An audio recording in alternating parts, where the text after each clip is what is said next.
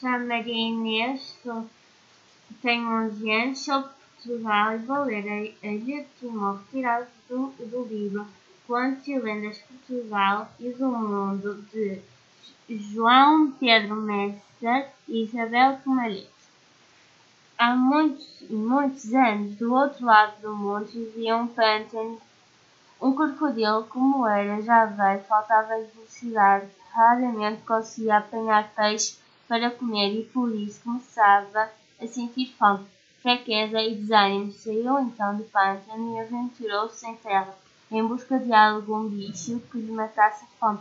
Mas o sol era ardente, o caminho longo e o crocodilo sentia-se sem forças para continuar. Cheio de fome e sozinho, pensou que acabaria ali os seus dias imóvel. Como uma pedra até que passou por um rapaz. Ao ver o pobre animal naquele estado, sentiu pena e resolveu ajudá-lo a arrastar-se até uma ribeira. Aí o crocodilo pôde refrescar-se e alimentar-se um pouco, e ao conversarem percebeu que o sonho do rapaz era viajar e conhecer o mundo.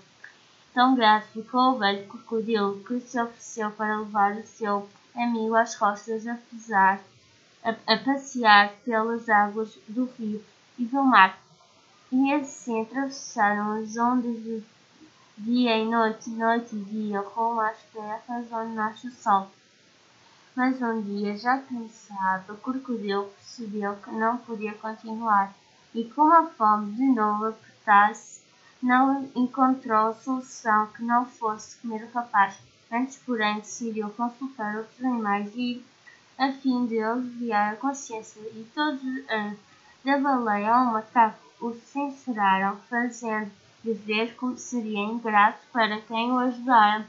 Arrependido dos seus pensamentos, preferiu seguir o caminho com o rapaz sempre às costas, sempre, sem perder o sol de vista.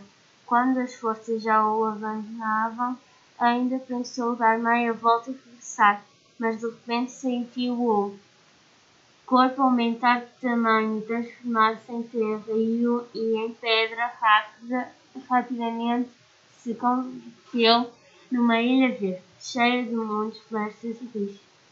O rapaz caminhou então por aquela bonita ilha e deu-lhe o nome de Timor, que em língua mália quer dizer Oriente, e é por isso que Timor tem a forma de um crocodilo.